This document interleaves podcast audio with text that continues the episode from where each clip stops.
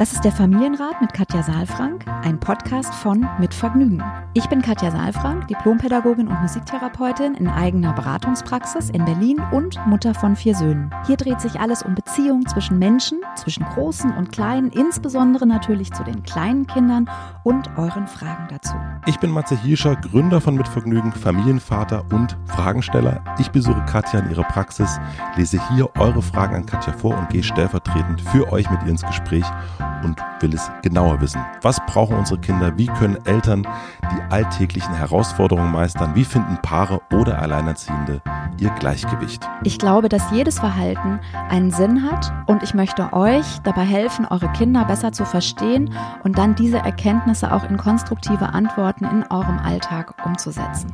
Willkommen beim Familienrat Podcast. Hallo, herzlich willkommen zum Familienrat Podcast mit Matze. Und dir. hallo, hallo, hallo. Hallo. Es ist Montag. Ich hoffe, ihr habt ein schönes Wochenende gehabt. Ich hoffe, du Juppie. hattest auch ein schönes Wochenende. Ja, ich habe immer sehr, sehr schöne Wochenenden. Du machst doch richtig frei am Wochenende. Nicht immer. Also ich freue mich, weil ich dann Zeit habe, endlich mal in Ruhe zu arbeiten. So Ach ungefähr. so. ja, genau. Aber eigentlich ist bei dir, warte mal, welcher Tag ist immer der, du hast so einen Bürotag. Ich habe immer Montag und Freitag. Bürotag. In der Regel, in der Regel. Ja. Also heute habe ich auch, mm, weil ich dann sowieso hier bin, dann nochmal mir Termine gelegt. Also du merkst schon, so ganz konsequent bin ich mit mir selbst nicht. Aber man muss ja auch mal locker mit sich sein. Absolut, ja, nee, und es macht ja auch Spaß und irgendwann müssen die Leute ja auch ihre Termine bekommen. Das stimmt. So ist es.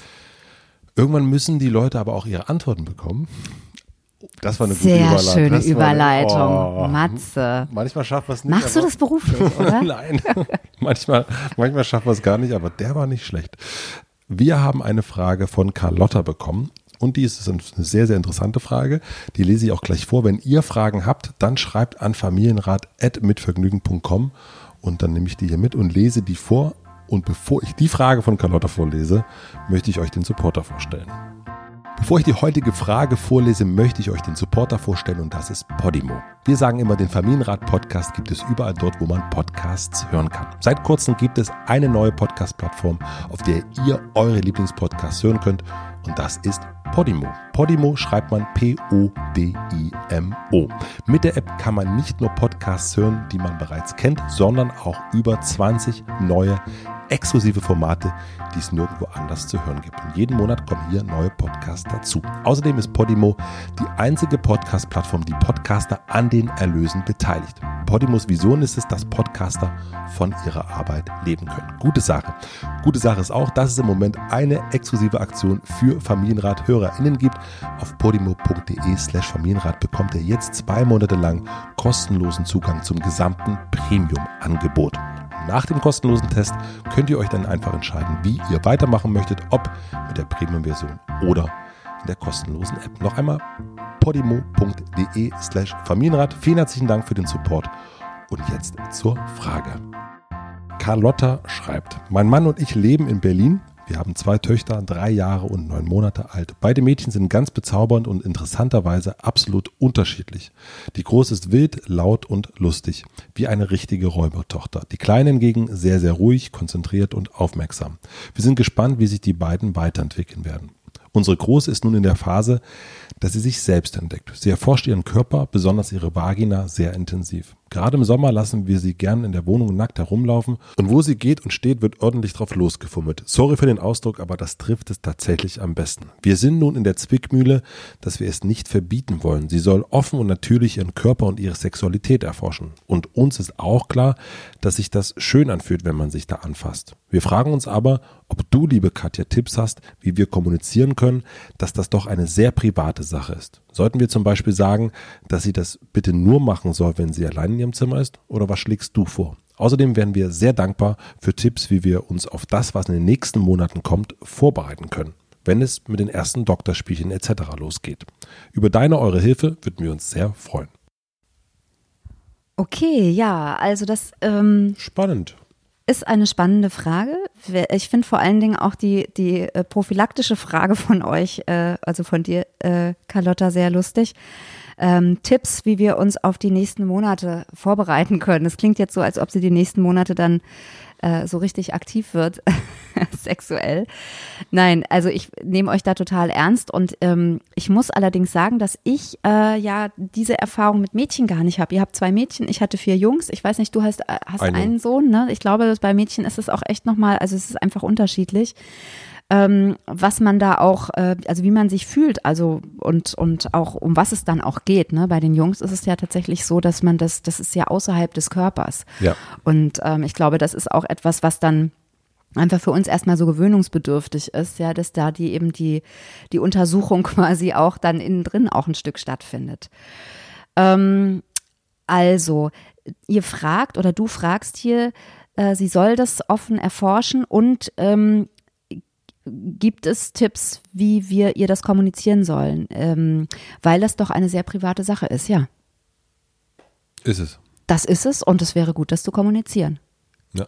Damit das auch äh, deine Tochter weiß. Also ähm, und sie auch ein bisschen zu schützen, also quasi da auch einen Rahmen zur Verfügung zu stellen. Ich weiß jetzt nicht, bei uns müssen ja die Hörer auch ab und zu ein bisschen warten, bis die Frage beantwortet wird. Das heißt, wir sind ja jetzt schon eher in der kühlen Jahreszeit. Das heißt, es hat sich jetzt vielleicht auch schon ein bisschen wieder verändert, weil mhm. nicht mehr so viel Nacktheit auch durch den, durch den fehlenden Sommer und die fehlende Wärme nicht mehr da ist.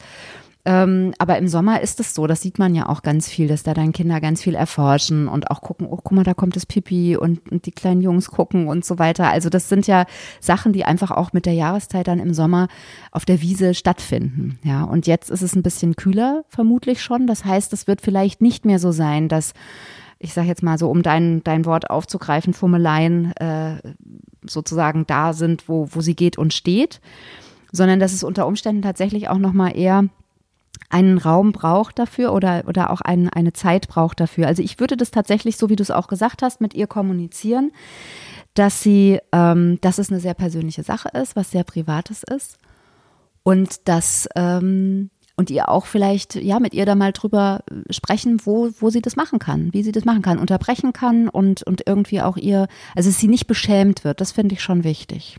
das ist ja ein bisschen, wird man würde ja auch sagen, wenn jemand irgendwie, wenn, wenn eine Dreijährige und ein Dreijähriger äh, immer Popel isst, sagt man das ja auch. Man sagt ja auch, das, das macht man nicht so. Oder also in dem Fall nicht, man macht das nicht, aber dass man äh, guckt, welcher Rahmen dafür in Ordnung ist und welcher nicht. Oder ja. bin ich jetzt auf dem, habe ich völlig Weil ich so Bild. gucke, ne, ja, so ja. mit dem Popel.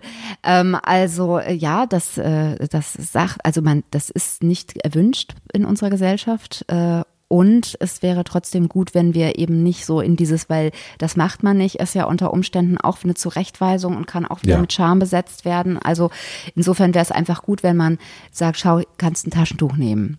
Mhm. Zum Beispiel. Ja. ja. Also beim beim Popel. Popel. Ja. Genau, jetzt sind wir dort, genau. Und wenn man dann wieder zu der Untersuchung zurückkehrt, da eben ähm, Genau, also äh, auch da eben eine Möglichkeit zu geben, nicht zu sagen, das macht man nicht, äh, sondern auch nicht zu sagen, das ist nicht erwünscht, so, sondern eben zu sagen, was ist es denn? Es ist eine sehr persönliche Sache, das kann man für sich machen mhm.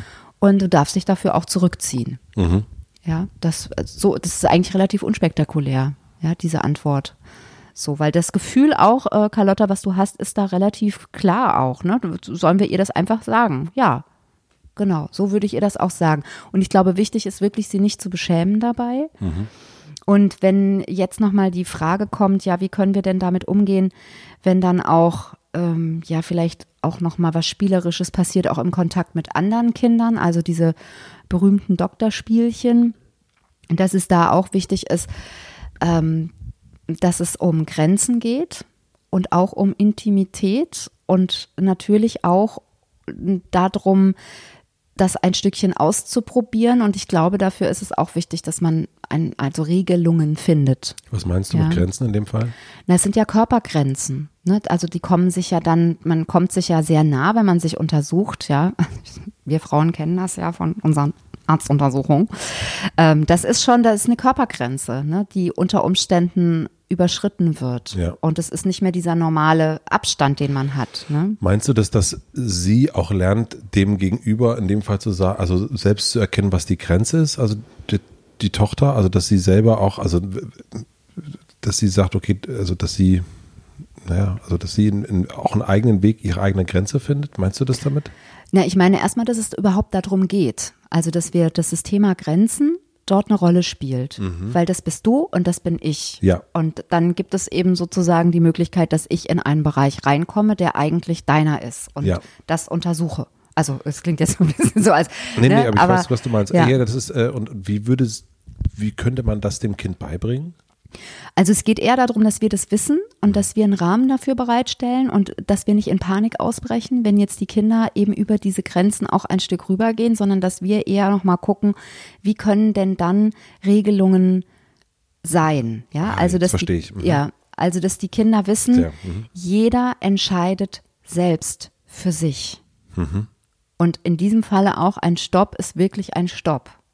Ja, also die Kinder, ähm, es, es darf nur so viel gespielt werden oder erforscht werden, wie das für einen selbst und auch für den anderen okay ist. Ja, das sind eigentlich ähnliche Spielregeln wie auch später in der Sexualität. Ja, voll. Ja. Ja, das ist, ähm, ich finde es sehr interessant, dass das Wort, äh, dieses Stopp, dass unser Sohn, der ist jetzt in der Schule, dass das jetzt erst richtig gelernt wird gerade. Mhm. Also das sehr, ähm, dieses Stopp ist wirklich so ein ganz wichtiges Wort geworden, was er vorher in der Kita überhaupt nicht hatte. Und wie gesagt, er ist jetzt sechs. Ähm, das ist, finde ich ganz interessant, dass das erst so spät Mhm. so wichtig geworden ist. Und das benutzt er auch, das nutzt er auch und er findet es auch blöd, wenn man irgendwie da drüber geht, über diese Stoppgrenze und so. Absolut. Ja. ja. Und äh, das lernen die jetzt. Also wahrscheinlich ist es gar nicht so doof, dass dann auch äh, in dem Fall, also ge- gefühlt, wenn es ähnlich ist, dann äh, Berlin, vielleicht leben wir im gleichen Kiez, ähm, Ja. dann ist es vielleicht auch wichtig, dem der Tochter beizubringen, Stopp. Was ist Stopp? Du darfst Stopp sagen Ja. und der andere darf auch Stopp Ja. sagen und wichtig ist, dass es gehört wird. Das sind dann Genau. Themen, um die es geht. Ja, und ähm, also das finde ich auch eben so, das muss ich jetzt auch an der Stelle nochmal sagen, dass, dass ich das immer so absurd finde.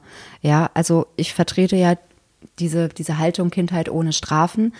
Ähm, auch aus, naja, aus, aus diesem Gedanken heraus, dass Kinder eine Grenze haben, eine Ja. eigene Grenze, einen eigenen Bereich haben. Das heißt, wenn ein Kind eine Grenze überschreitet, dann möchte ich nicht wiederum mit einer Grenzüberschreitung reagieren. Und auch aus dem Gedanken heraus, dass wir keine gehorsamen Kinder haben wollen. Ja, und wenn wir, es gibt so viele Stellen in der Gesellschaft, wo gehorsame Kinder gefordert werden, in der Kita, in Sportvereinen, in Schulen, ja, da geht es immer darum, dass Kinder das machen müssen, was ihnen Lehrer sagen und auch oft nicht widersprechen dürfen. Also Ja. ich höre das jetzt gerade wieder, jetzt zum, zum Schulbeginn war das jetzt im September wieder eine ganz große Geschichte. Kinder dürfen nicht widersprechen, die müssen kollektive Strafarbeiten machen. Ich sage das nicht, dass es durch die Bank weg ist, aber es gibt es. Und es ist, finde ich, so fatal, wenn wir über solche Dinge sprechen, wie wir jetzt hier sprechen, über Körpergrenzen von Kindern und auch über Schutz vor sexuellem Missbrauch. Wie sollen Kinder Nein sagen dürfen, wenn jemand Fremdes kommt? Da erwarten wir das von Kindern, ne? da machen wir Trainings und führen Ja. die durch.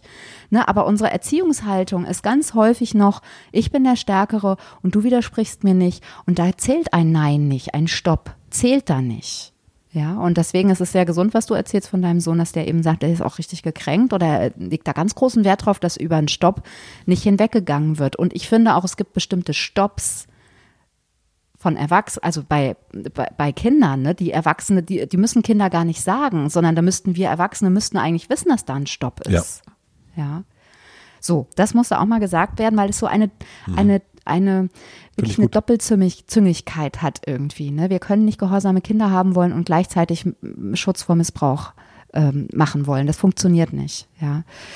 Also das sind so die wichtigen Sachen. Ähm, jeder entscheidet für sich selbst, jeder äh, nur so viel, wie es gut für einen selbst und auch für den anderen ist. Und dann finde ich einen ganz wichtigen Punkt auch nicht wehtun. Und in dem Fall natürlich auch wirklich der private Natürlich, der Ja. private Raum, das Ja. ist, das ist ganz klar, ne, Ja. dass das jetzt nicht irgendwo in, in der Öffentlichkeit stattfindet. Ähm, also nicht wehtun und auch äh, ganz wichtig, das kann man auch mit den Kindern besprechen oder begleiten, entsprechend, dass nichts reingesteckt wird irgendwo. Ja. Ja, also da, das wäre ganz gut. Und dann der letzte Punkt, der mir noch wichtig ist, ist, dass ältere Kinder, also äh, Kinder, die sieben, acht, neun, zehn, elf, zwölf sind, die haben nichts zu suchen bei Doktorspielen. Das sind dann andere Spiele. Ja, also das ist, das ist auch nochmal ganz wichtig, das zu sagen. Ja, Doktorspiele sind, es hat wirklich was ganz Kreatives, was ganz, ähm, Experimentelles, ja, und was, das, das ist nicht das, wo, wenn dann vielleicht ältere Kinder dabei sind, die dann eben auch eine Macht ausspielen oder sowas. Das ist was anderes, ja. Auch Erwachsene haben da nichts zu suchen. Die mhm. spielen nicht mit. Mhm. Auch um das nochmal klar zu sagen an ja. dieser Stelle. Ja, heikles Thema. Ne? Heikles Thema. Heikles Thema. Ja. Ähm, Carlotta, vielen herzlichen Dank für die Frage, für diese ungewöhnlich, also hatten wir auch noch nicht das Thema? Nee, hatten wir noch nicht. Und ich will noch eine Sache, darf ich noch eine Sache sagen, die vielleicht gar nichts damit zu tun hat, was wir jetzt gerade besprochen haben. Und zwar äh, hast du so wunderbar, Carlotta, deine Kinder beschrieben. Äh, du hast gesagt, die Große ist wild, laut und lustig und die Kleine ist sehr, sehr ruhig, konzentriert und aufmerksam. Und irgendwie habe ich so das, also habe ich so den Wunsch, dir nochmal oder euch nochmal zu sagen, das ist schön, wenn ihr das so wahrnehmt. Und trotzdem heißt es nicht, dass nicht auch bei der großen, lauten, wilden, lustigen mal konzentrierte und sehr ruhige Momente sein dürfen. Ja, ihr werdet sehen, wenn ihr darauf achtet, dass beide, beide Anteile haben. Mhm. Also alle Anteile haben und dass ihr so ein bisschen offen bleibt mit eurem Brain und mit eurem Herzen, dass nicht die Kinder dann äh, sozusagen, weil ihr die schon so wahrnehmt, dann so hängen bleiben in so einem Bild, was ihr von den Kindern habt. Das ist mir irgendwie nochmal mhm. wichtig gewesen. Ja. Dann würde ich sagen, bis nächste Woche Montag. Matze ist sprachlos. bis nächste Woche. Wir sehen uns dann. Bis ciao, dann. ciao. Tschüss, tschüss. Abonniert den Podcast überall da, wo man Podcasts abonnieren kann. Wir freuen uns über Bewertungen, über Kommentare und natürlich, wenn ihr diesen Podcast einer einzigen Person weiterempfehlt. Und nicht vergessen, es gibt keine schwierigen Kinder, sondern nur schwierige Situationen und Eltern, die dann auch mal nicht weiter wissen. Das ist gar nicht schlimm. Das Wichtigste ist, dass ihr mit euren Fragen nicht alleine bleibt und euch nicht zurückzieht, sondern in Austausch geht und im besten Falle natürlich an uns schreibt. Wir freuen uns auf eure Fragen.